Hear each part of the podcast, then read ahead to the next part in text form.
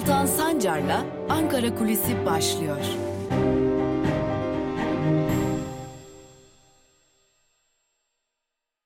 Merhabalar sevgili Özgürüz Radyo dinleyicileri. Ankara Kulisi programıyla hem Özgürüz Radyo'da hem de Özgürüz Radyo'nun YouTube kanalında sizlerle bir kez daha birlikteyiz. Haftanın 3. günündeyiz. Peki bugün neyi konuşacağız? Nisan ayında. Daha önce 25 Nisan pazar günü olarak belirlenmişti.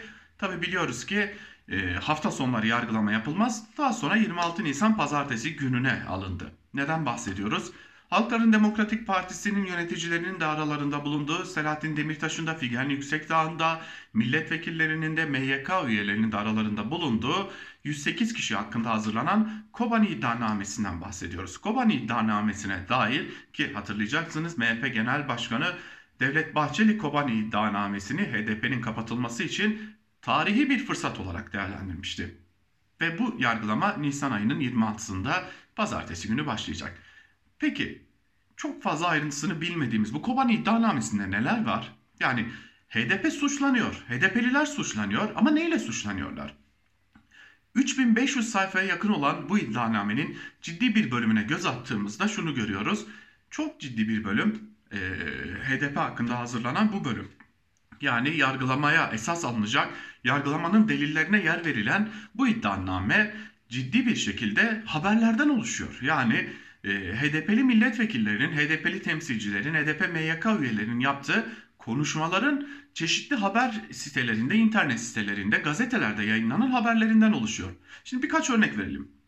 Malum 2014 ve 2015 Nevrozları Diyarbakır'daki tarihi olarak da adlandırılan hatta iktidara yakın gazeteler tarafından da barışın umudunun yaşardığı dönem olarak da adlandırılan o çözüm sürecinde yapılan Nevrozlar. Orada İmralı'da tutuklu bulunan PKK'nın e, kurucusu Abdullah Öcalan'ın mesajları okunmuş ve Türkiye'nin belki de Kürt sorununda artık çatışmalı dönemi bir köşeye iteceğine dair umutlar yaşarmıştı. İşte o Nevrozlarda Selahattin Demirtaş, Sarı Sıraya Önder, Altan Tan gibi birçok HDP'nin yaptığı konuşmalar ki biliyorsunuz o dönem çözüm süreci iktidar ile birlikte yürütülüyordu. Burada yapılan ve sıklıkla içeriğinde barış ve diyalog vurgusunun yapıldığı, çözüm vurgusunun yapıldığı konuşmalar bir delil olarak mahkemenin e, önüne konulmuş iddianame içerisinde. Yine mesela HDP'li siyasetçilerin yaptığı, çeşitli yerlerde yaptığı e, hatta kendi siyasi partilerinin 7 Haziran ve malum tekrarlanan 1 Kasım seçimlerinde yaptığı mitinglerdeki konuşmalar da yine delil olarak iddianameye konulmuş. Biz iktidara savaş yaptırmayacağız. Her can oydan daha değerlidir şeklinde yapılan değerlendirmeler yine iddianameye delil olarak girmiş. Bitmedi. Bu kadar da değil. Türkiye'de kadın hakları alanında faaliyet gösteren çeşitli e, yapılar burada terör örgütü olarak adlandırılıyor iddianamede. Yine iddianamede yer alan deliller bölümünde baktığımızda malum pandemi hayatımıza girmişti. Bu pandemiyle birlikte 2020 yılında gerçekleştirilecek Nevroz kutlamaları iptal edilmişti ve Halkların Demokratik Partisi o zaman bu Nevroz'u evlerimizde kutlayalım demişti ve e, HDP'ye oy verenlere bir çağrı yapmıştı. Hepiniz balkonlarınıza bir mum koyun, bir meşale yakın, bir çakmak yakın ve Nevroz'u böyle kutlayalım demişti. Bu çağrıda bir e, delil olarak iddianameye girmiş durumda. Yine Halkların Demokratik Partisi'nin gözaltına alınıp tutuklanan e, yöneticilerinin hesaplarındaki HDP'ye ait mailler. Bu maillerde açık bir şekilde iddianamede yer alıyor toplantı çağrıları, HDP'nin kurumsal toplantı çağrıları, HDP'nin basına gönderdiği açıklama metinleri, HDP'lilerin kendi arasında gönderdiği şurada yer alan soru önergelerini bugün meclise sunduk şeklindeki e, maillerde yine bu iddianamede delil olarak yer almış durumda. Peki bu iddianameyle ne isteniyor? Bu iddianameyle aralarında HDP'li siyasetçilerin de bulunduğu 108 kişi hakkında binlerce yıllık hapis cezası isteniyor. Ve bu iddianamede Kobani eylemleri sürecinde öldürülen, katledilen yurttaşlara ilişkin bilgiler var. 37 yurttaşın katledildiği belirtiliyor iddianamede ancak Cumhurbaşkanı Erdoğan farklı dönemlerde yaptığı açıklamalarda Kobani eylemleri sürecinde bazen 49, bazen 43, bazen farklı rakamlarda yurttaşın katledildiğine dair bilgiler vermişti. Tabi bir de Kobani iddianamesinde yer alan bazı şikayetçiler var. Ee, daha doğrusu müştekiler var. Hayatını kaybedenlerin aileleri var.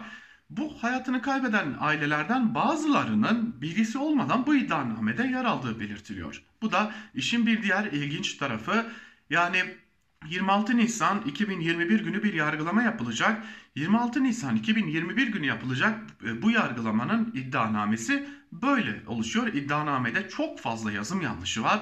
Çok fazla imla hatası var ve bu iddianame üzerinden bir yargılama gerçekleştirilecek HDP'ye dair ve MHP Genel Başkanı Devlet Bahçeli de bu yargılamayı da bu süreci de tarihi fırsat olarak değerlendiriyordu. 26 Nisan günü HDP'liler nasıl bir savunma yapacak, nasıl bir açıklama yapacaklar bunları da göreceğiz ama özetle söyleyebiliriz ki HDP'ye yönelik düzenlenen Kobani iddianamesi haberlerden, e, HDP'nin kendi arasındaki mailleşmelerden, Çözüm sürecinde yapılan konuşmalardan meydana gelmiş bir iddianame ve bunun üzerinden bir e, yargılama gerçekleştirilecek. Bakalım 26 Nisan 2021 günü karşımıza neler çıkacak ama bu iddianamenin yankılarını elbette ki Ankara'da da konuşmaya, görüşmeye devam edeceğiz. Çünkü HDP kapatılır mı kapatılmaz mı? Kapatılma davası açılır mı açılmaz mı? Tartışmalarının da bu yargılamadan ve bu iddianamenin satır aralarından belirleneceğini de görmekte fayda var diyerek bugünlük de Ankara Kulisi'ni noktalayalım. Yarın tekrar Özgürüz Radyo'da görüşebilmek umuduyla. Hoşçakalın.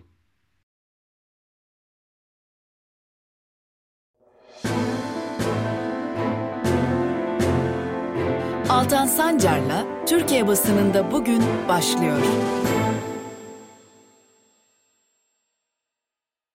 Günaydın sevgili Özgürüz Radyo dinleyicileri. Haftanın 3. gününde takvim yaprakları 20 Ocak 2021 Çarşamba gününü gösterirken Özgürüz Radyo'da bir kez daha dün Türkiye basınından öne çıkan başlıkları paylaşmak üzere sizlerle birlikteyiz. Ve ilk gazete Cumhuriyet Gazetesi. Cumhuriyet Gazetesi'nin bugünkü manşetinde 15 Temmuz paraları kimlere emanet sorusu var ve ayrıntılar şöyle. 15 Temmuz yardım paralarının aktarıldığı Türkiye Şehit Yakınları ve Gaziler Dayanışma Vakfı'nda tartışma yaratacak bir görevlendirme yapıldı. 15 Temmuz Hakkaniyet Ocakları Genel Başkanı Ufuk Yeğin, Genel Müdürlük görevine Maliye Bakanı Yardımcısı ve eski vekil Nebati'nin özel kalem müdürünün eşi Fatma Güngör'ün getirildiğini söyledi.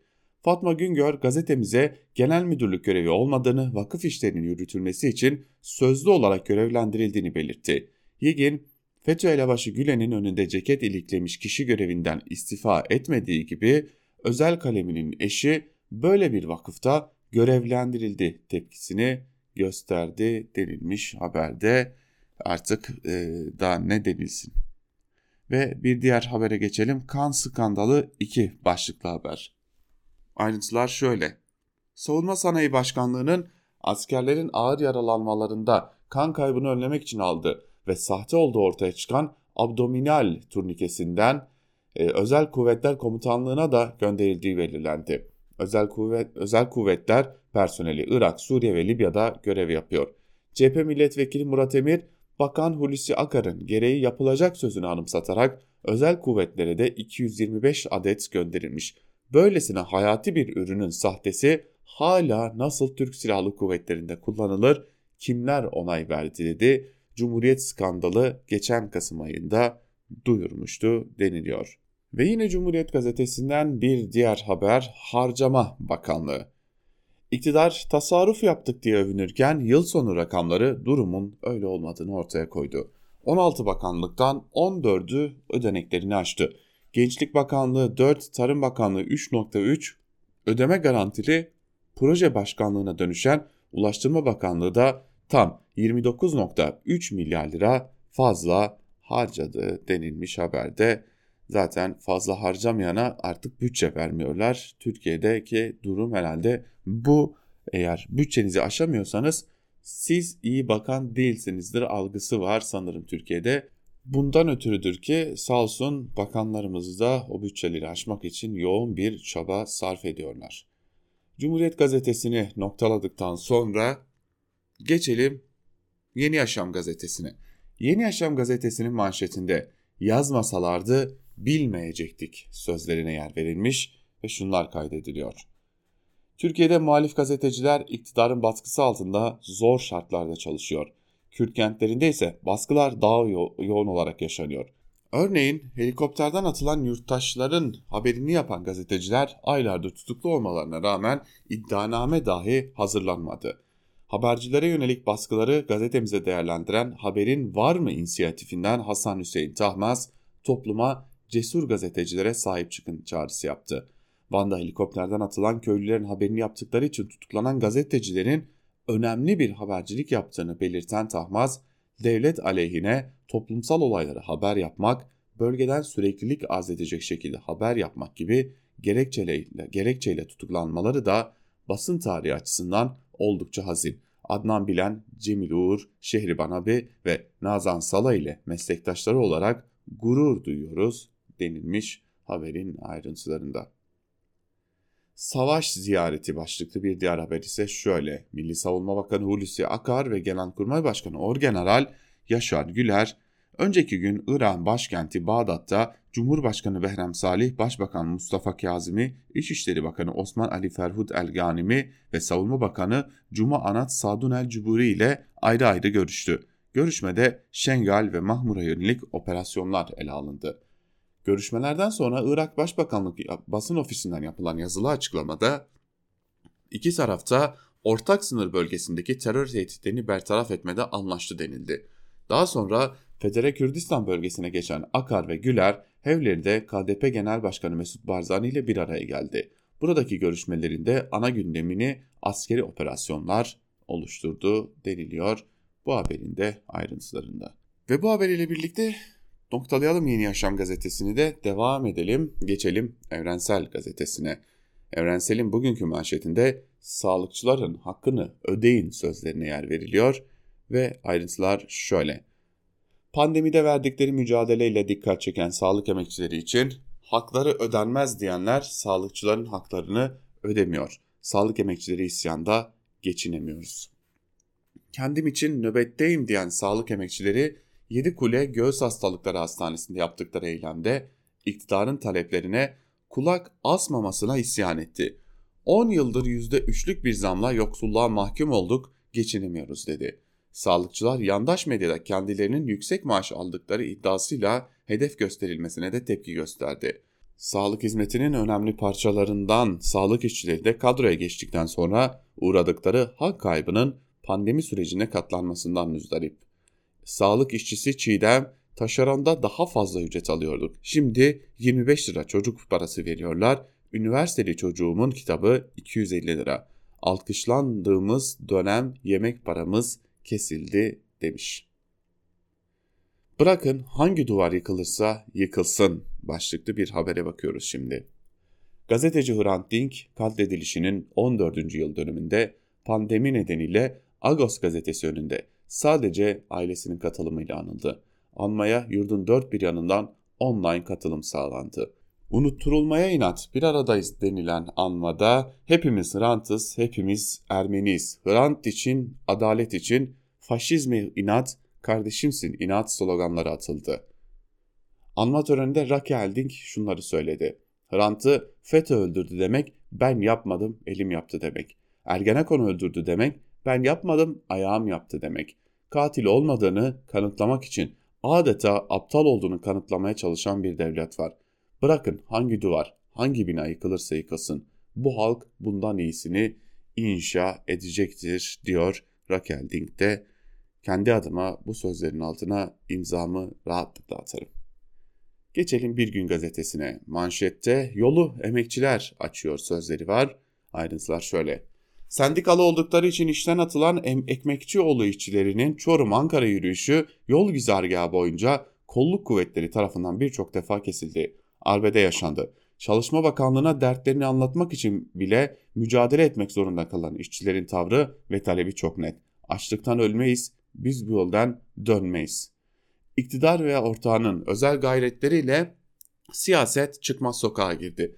Bir avuç yönetici zümrenin önemli ve kutsal meselelerinden yurttaşın derdine sıra gelmiyor. Yokluk içinde yaşanan yaşam mücadelesi veren milyonlar unutuldu. Emekçiler gelecekleri için olaya el koydu. Muhatap oldukları sorunların çözümü için ayağa kalkıp tıkanan siyasete yol gösterdi deniliyor haberde. Ve bir diğer haber. Sağlık Bakanlığı'ndan sağlıksız tablo. Sağlık Bakanlığı'nın aktif vaka tablosuna göre on binlerce aktif COVID-19 vakası karantina bitmeden iyileşen vaka olarak gösterildi. Bakanlık aktif vakalarda da soru işareti yarattı. 13-22 Aralık arasında 10 günde kaydedilen vaka sayısının toplamı 253.151. Ancak bu tarihte 177.543 aktif vaka bulunuyordu. Bu aradaki fark 43.247. 75.608 vaka karantina süresini doldurmadan iyileşmiş deniliyor haberde. Yani bakanlık sayılarla oynarım anlayarsanız da anlayın demeye getirmiş.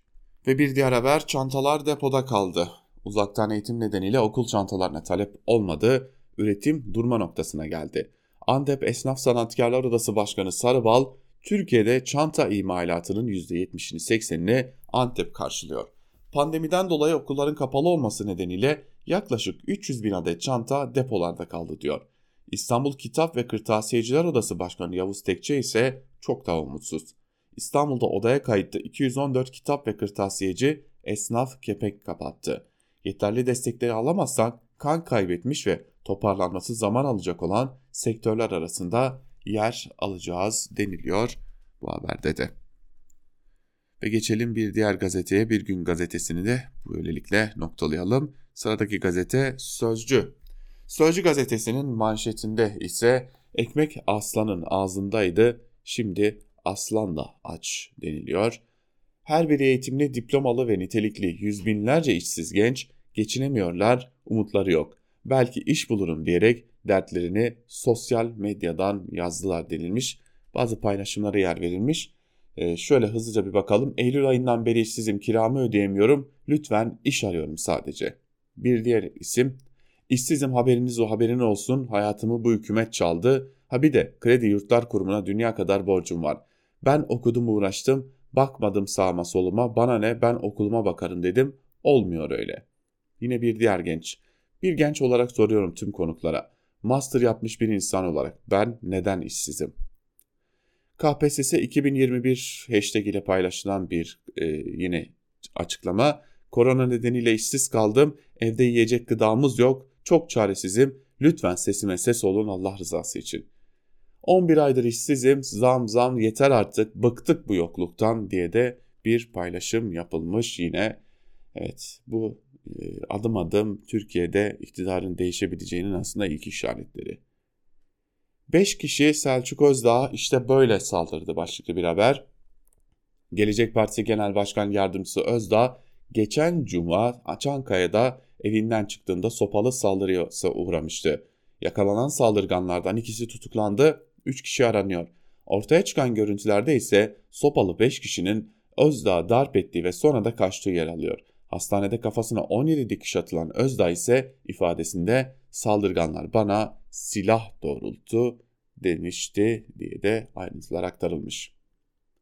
Ve Karar gazetesine bakalım. Çözüm aşı havuzunda manşetiyle çıkmış Karar gazetesi ve şunlar kaydediliyor. Pandemide kitlesel aşılama maratonu sürerken tedarik en kritik başlığı oluşturuyor. AB ve Dünya Sağlık Örgütü öncülüğünde kurulan COVAX ise her ülkeye yeterli doz için sigorta niteliğinde. Farklı aşı seçeneklerini barındıran küresel programın tedarik sorunu yaşayan Türkiye için de önemli bir çıkış yolu olacağı belirtiliyor. Uzmanlar farklı bir alternatif buluncaya kadar acil ihtiyaç bu yolla karşılanabilir vurgusu yapılıyor. Yerli aşı ümidi sürerken bir yandan aşı çalışması yürüten Bayer, Johnson Johnson gibi şirketlerle bağlantıya geçilmesi gerektiği belirtildi. Kritik süreçte COVAX da bir alternatif olarak öne çıktı. Halk sağlığı uzmanı Nuriye Ortaylı aşıların çeşitlendirilmesi gerektiğini kaydetti. COVAX, Oxford AstraZeneca, Moderna dahil 7 aşı ile ön alım anlaşması yaptı. 50 milyon dolar ödenirse bunların birinden 36 milyon doz alınabilir denilmiş haberde. Tabii bizim hükümet bizim gururuna yedirirse. Reklam yasağına terör cezası. Türkiye'de temsilci atamayan sosyal medya platformlarına reklam yasağı yürürlüğe girdi. Yasağa delenlere yönelik yaptırım başlıkları arasında terörün de yer alması dikkat çekti. Kamuoyunda eleştirilen sosyal medya düzenlemesi kapsamında Türkiye'de temsilci atamayan sosyal medya şirketlerine kademeli yaptırım öngörülmüştü. Bu kapsamda hala atama yapmayan Twitter, Periscope ve Pinterest'te reklam yasağı getirildi. Bu platformlara reklam verenlere yönelik terör suçlamasıyla bile işlem başlatılabileceğinin belirtilmesi dikkat çekti.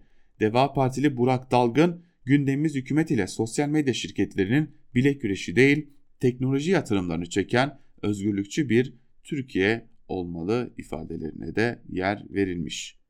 Karar gazetesini de noktalayalım ve geçelim hükümetin toz pembe gazetelerine. Sabah gazetesine bakalım hemen. Manşette soğuk günlerde iki sıcak dokunuş sözlerine yer verilmiş.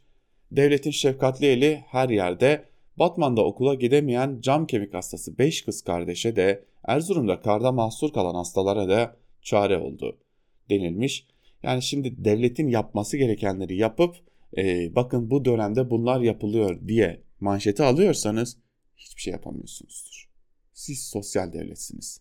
Anayasanızda Türkiye Cumhuriyeti Devleti'nin sosyal bir devlet olduğu yazıyor. Yapacaksınız. Yapacaksınız. Yaptığınızın da reklamını yapamazsınız. Bakalım Sabah gazetesinde başka neler var? Evde aşı başladı başlıklı bir haber var. Huzur evleri engelli ve bakım evlerinde kalanlarla birlikte evdeki 90 yaş üzeri vatandaşların aşılanmasına başlandı deniliyor haberde. Tabi eldeki 3 milyon aşı bitince o zaman ne yapılacak çok merak ediyorum. Geçelim Hürriyet'e. Hürriyet gazetesinin bugünkü manşetinde keşke Hrant da görseydi sözlerine yer veriliyor ve şunlar kaydediliyor. Hrant Dink'in en büyük hayali öldürülmesinden 14 yıl sonra gerçek oldu. Dink'in çocukken inşaatında çalıştığı, yetiştiği, eşiyle tanıştığı Tuzla'daki Ermeni yetimhanesi hayata dönüyor. Kamp Armen'e 1987 yılında devlet el koymuştu. Sonraki yıllarda yetimhanenin binaları yıkılmış, ağaçları kesilmişti. Yetimhanenin canlandırılması için mücadele veren Dink, orayı tekrar yoksul çocuklar için yetimhane yapsalardı hakkımı helal ederdim ama bu şekilde etmiyorum demişti. 2015 yılından yılında yeniden gündeme gelen yetimhane taleplerine hükümette destek vermişti ve Dink'in büyük hayali öldürülmesinden 14 yıl sonra gerçek oldu. İstanbul Büyükşehir Belediye Meclisi imar değişikliği yaparak Kamp Armen'de sosyal ve kültürel tesislerin yapılmasına izin verdi. Hatırlatalım Nor Zartong öncülüğünde Kamp Armen işgal edilmişti. Burada bir eylem başlatılmıştı. Böylelikle Kamp Armen'in iadesi sağlanmıştı. Bir de siz Agos gazetesini Hrant Dink'i manşetinden hedef göstermiştiniz ey hürriyet. O yönetim bu yönetim değil belki ama hedef göstermiştiniz. Onu bir hatırlatalım size. Hani öyle kolay değil keşke görseydi manşeti atmak. Kimin ne yaptığını hafızalarımızda her zaman taşıyor olacağız. Sağlıkçılar tamam sıra yaşlılara geldi başlıklı bir haber. Bakın göz göre göre nasıl yalan söyleniyor. Huzur evi ve bakım evlerinde kalan yaşlılara kendi evlerinde yaşayan 90 yaşın üzerindekilere ilk doz aşılar yapıldı. Yaşlılara ikinci doz 28 gün sonra yapılacak. 15 gün bağışıklık gözlenecek. Her şey yoluna giderse huzur evi bakım evlerindeki yaşların aileleriyle görüşmelerine izin verilecek. Peki sağlıkçılar ne ara tamamlandı? Türkiye'de 1,5 milyon sağlıkçı varken e, madem sağlıkçılar tamamlandıysa nereden kaldı elimizde aşı? Yahu göz göre göre yalan söylemeyin bari. Ve geçelim milliyete. Milliyetin manşetinde evde şiddet pandemisi sözlerine yer verilmiş ve ayrıntılar şöyle. Salgın sonrasında Türkiye'de kadına yönelik şiddet 27.8 arttı. Aman Süleyman Soylu kızmasın. Evler güvenli liman olmaktan çıktı. Kadınların %43'ü karantinada şiddete uğradı. Sabancı Üniversitesi'nin COVID-19 pandemisi sürecinde toplumsal cinsiyet çalışmaları izleme raporuna göre pandemi döneminde dünyada 243 milyon kadın şiddete maruz kaldı. Türkiye'de 28 kentte 1843 katılımcıyla yapılan araştırma raporuna göre pandemide kadına yönelik şiddet %27.8 arttı. Kadınların %19.3'ü çocuklarının şiddette uğradığını belirtti. Katılanların %45.9'u karantina sürecinin çocuklara ve kadınlara şiddeti tetiklediğini söyledi. Nisan-Eylül arasındaki 6 ayda 140 kadın öldürüldü, 135 şüpheli ölüm gerçekleşti. 51 kadın tecavüze, 84 kadın da tacize uğradı deniliyor. O zaman birileri yalan söylüyor.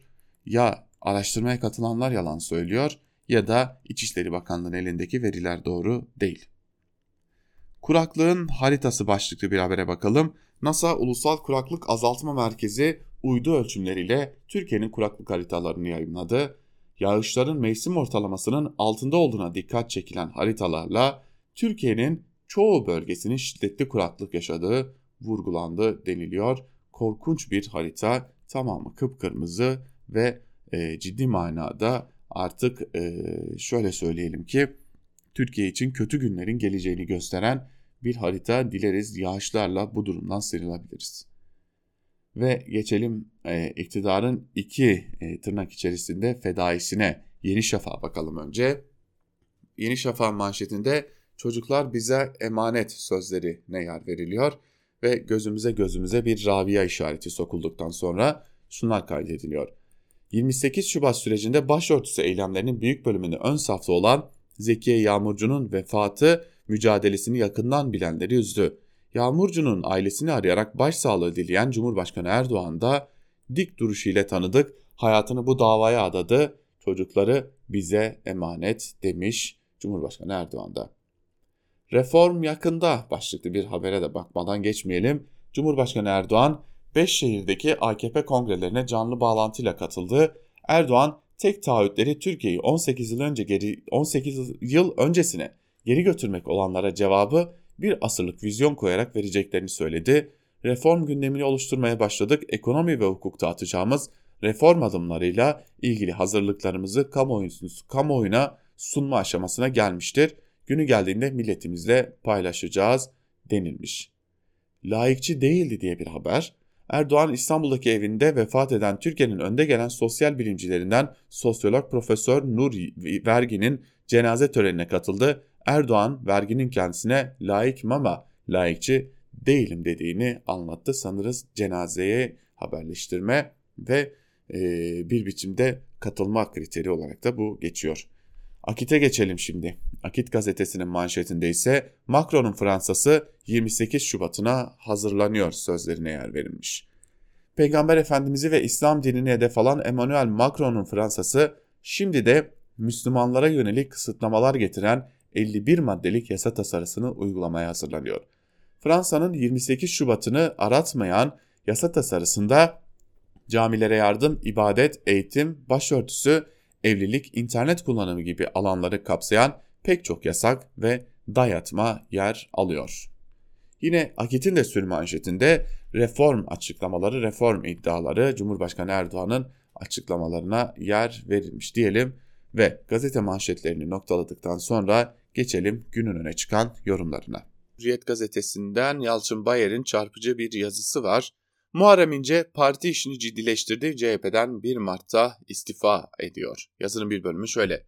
Eski CHP milletvekili olan Muharrem İnce geçen Kurban Bayramı öncesinde bize bugünkü gelişmelere yol açan bombasını patlatarak parti kuracağını açıklamıştı. Bu haber bırakın iktidarı muhalefeti esas olarak CHP yönetimini şaşkınlık içinde bırakmıştı. O zaman İnce ile ilgili gündeme oturan sorular şöyleydi. Gerçekten parti kurar mı, CHP'yi bırakır mı? Partisinden bu kadar umutsuz olur mu? Cumhurbaşkanlığına ikinci kez adaylık için soyunmayı düşünür mü? İlk kez köşemizden duyurduğumuz İnce'nin partileşme konusu ete kemiğe bürünmüş. İnce'yi duruma sarmalarken kimlerle yola çıkacağı henüz bütünüyle öğrenilemedi. Partinin siyasal çizgisinin Silivri duruşmalarına kadar uzanan bir kadrosunun olacağı anlaşılıyor. Bu isimlerin başında Mehmet Ali Çelebi ve Ali Türkşen geliyor. Her iki isim Atatürkçü olması kamuoyunda güven sağlamaya yönelik bir çıkış olarak kabul ediliyor. Parti binasının önümüzdeki günlerde basına duyurulacağı belirtiliyor. Partinin gösterişten uzak bir yapısı olacak. 4500 metrekarelik genel merkez binası bu mütevazılığın bir örneği olarak nitelendiriliyor. Kulislere yayılan şöyle bir söylentide dikkat çekiyor. İnce, geçmişte iktidar medyasına da muhalefet medyasına da karşıyım demişti. Bu hatırlatma ile birlikte İnce'ye Halk TV'den destek geleceğinin konuşulması, yani konunun farklı bir mecraya yöneleceği hususunun dikkatle izlenmesi gerekiyor. Ekibindeki bir ismin söyledikleri ilginç değil mi? Partide yeni isim var mı sorusuna yakın çevresi yok yanıtını veriyor. Kılıçdaroğlu'na yönelik eleştirilerden bazıları şöyle. Kılıçdaroğlu Erdoğanlaşmaya başlamıştı. Tek adamla dönüşümü çoktan evrimselleşmişti. Tüm bu soruların yanıtını ise şöyle özetlenebilir. İnce uzun süredir izleniyor, anlaşılmaya çalışılıyor. Artık siyaset değişiyor, CHP kaçınılmaz olarak bir e, bir dönüşümden geçmeli diye de devam ettirmiş ve 1 Mart'ta istifa edeceğini belirtmiş e, Muharrem İnce'nin Cumhuriyet Halk Partisi'nden.